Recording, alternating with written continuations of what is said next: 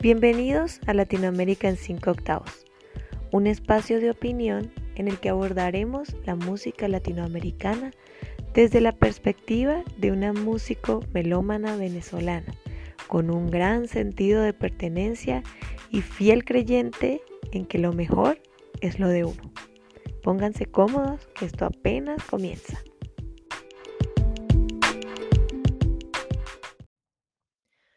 Hola a todos mis queridos oyentes.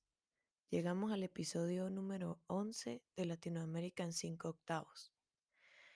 En el episodio anterior tuvimos un pequeño break, un respiro de toda la información que consumimos aquí y nos conocimos un poco más.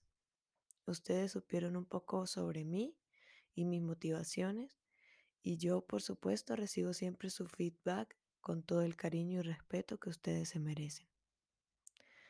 Les confieso que hoy quería seguir con la hermosa isla de Cuba y hablarles de la salsa. Pero en mis momentos de lectura y búsqueda de información me di cuenta que antes de eso debo hacer referencia a otros géneros cubanos con influencia española que también dieron pie al surgimiento de la salsa. Entonces, en este punto siento que debo cambiar la estrategia. Al inicio quedamos en que íbamos a explorar primero la influencia africana en la música de todos los países de Latinoamérica y luego la influencia española y la nativa. Pero con esto que pasó con Cuba creo firmemente que es mejor abordar cada influencia a medida que estemos tratando cada país porque si no, eso implicaría hacer tres recorridos por todo el continente. Entonces, cuando volvamos a dar la vuelta, se nos ha olvidado ya lo que hemos dicho de la influencia africana y nos dispersamos bastante. Así que, como errar es de humanos y reconocer es de sabios, admito que quizás la estructura con la que inicié debe ser modificada para que ustedes mis queridos oyentes, aprovechen al máximo todo el conocimiento que aquí se comparte. En este sentido, miren lo que vamos a hacer. Continuaremos con Cuba y los géneros que tienen influencia española, cuantos capítulos sean necesarios, hasta cerrar el tema de Cuba por completo.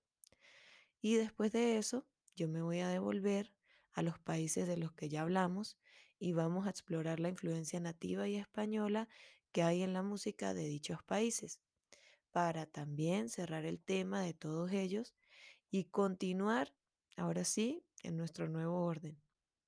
¿Están de acuerdo? Bueno, si no lo están, ya saben que me contactan o me comentan cuál es su punto de vista al respecto. Por lo pronto, mientras ustedes me cuentan qué les parece esta nueva estructura, yo sigo con el tema.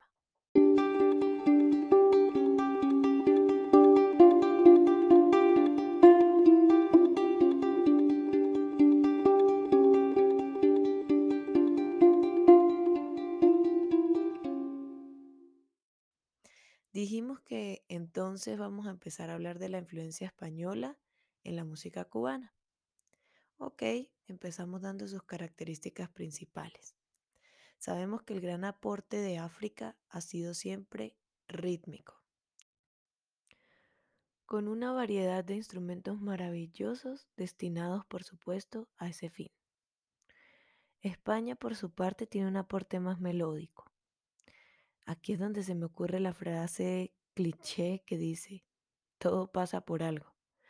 Y si bien sabemos ya que esto de la colonización fue un fuerte golpe para nuestro continente, fíjense, esa sincronía, ese complemento cultural que hacen estos dos continentes en el nuestro, dejan ver que de verdad hay una razón por la que pasan las cosas.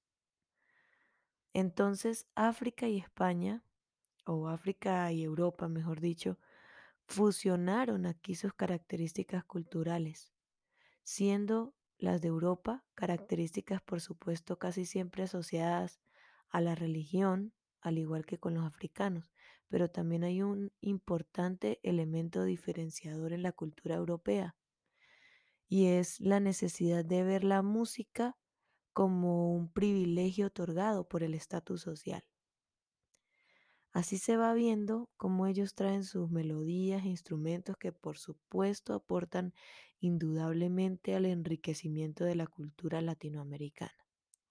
Además, podemos mencionar también el aporte de la notación musical occidental, que se utiliza en la actualidad, aquí en Latinoamérica, en, en todo el continente, mejor dicho. Y así muchísimos aportes que por supuesto trataremos de enumerar a lo largo del desarrollo de este podcast. Tenemos en los instrumentos el aporte más importante, diría yo, de la cultura europea, es la guitarra. Un instrumento muy común y versátil que desde aquellos tiempos hasta hoy está presente en la mayoría de agrupaciones y en una gran variedad de géneros. Cuba, por supuesto, está fuertemente marcada de la influencia española.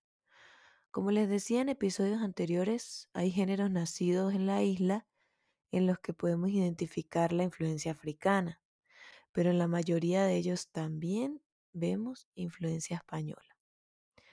Yo quiero iniciar esta exploración con un género muy lindo llamado contradanza. Este género no nace en Cuba. Existen dos teorías sobre cómo llegó allá. La primera la contempla Alejo Carpentier en su libro La música en Cuba. Él dice que la contradanza fue introducida en la isla por los inmigrantes franceses que escaparon en 1800 de la Revolución haitiana. Pero existen otros musicólogos muy reconocidos que afirman que el género llegó a Cuba directamente de Europa décadas antes. Sea como sea, ustedes bien saben que cuando la visita lleva un regalo a casa, uno se apropia de eso y de ser posible le da su toque personal. Entonces así ocurrió en Cuba. El resultado es la contradanza cubana o la contradanza criolla. Este es un género cantado y acompañado por una variedad de instrumentos de procedencia europea, pero en Cuba también se integran los instrumentos de percusión de origen africano. Podemos mencionar así la participación de violines, flautas, clarinetes, la infaltable guitarra, pero también claves, maracas y muchas veces timbal. Es muy común escuchar en la contradanza inicialmente un aire bastante académico, seguido de un ritmo bastante tropical que más adelante da paso a muchos otros géneros que estaremos abordando. Yo lo interpreto como una especie de pregunta-respuesta. La pregunta es un fragmento bastante tranquilo y muy clásico, y la respuesta trae entonces sabor afrocaribeño. Es interesante este género, la verdad. Vamos a escuchar un poco de un compositor icónico de dicho género. Se llama Manuel Saumel.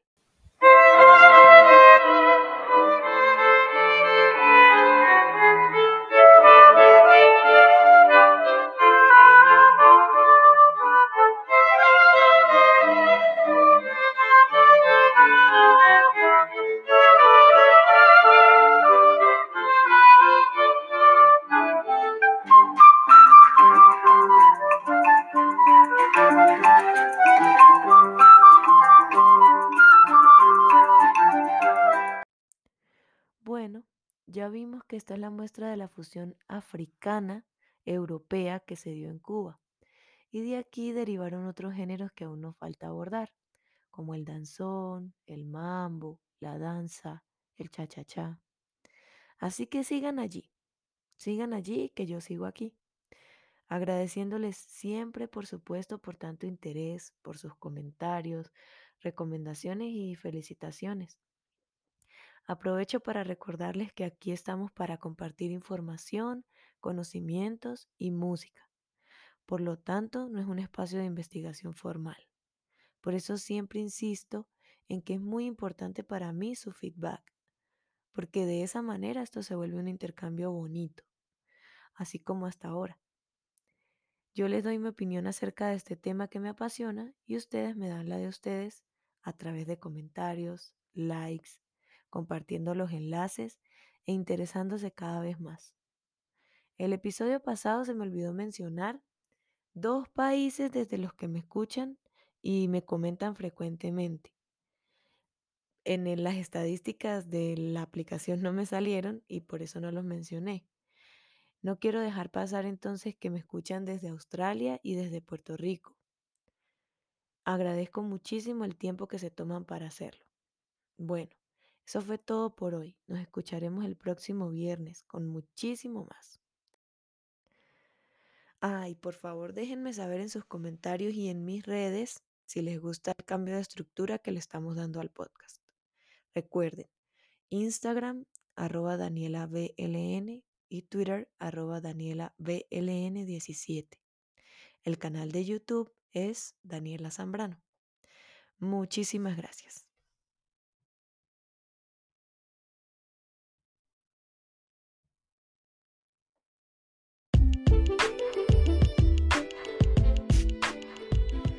Bueno, me despido por ahora, no sin antes pedirles el favor de que me comenten qué les pareció este episodio, si quieren que aborde un tema en específico y sobre todo que me den like si disfrutaron conmigo esta charla y me sigan a través de mis redes como arroba Daniela. Muchas gracias por acompañarme y que tengan una linda semana. Nos vemos el próximo viernes a las 6 de la tarde.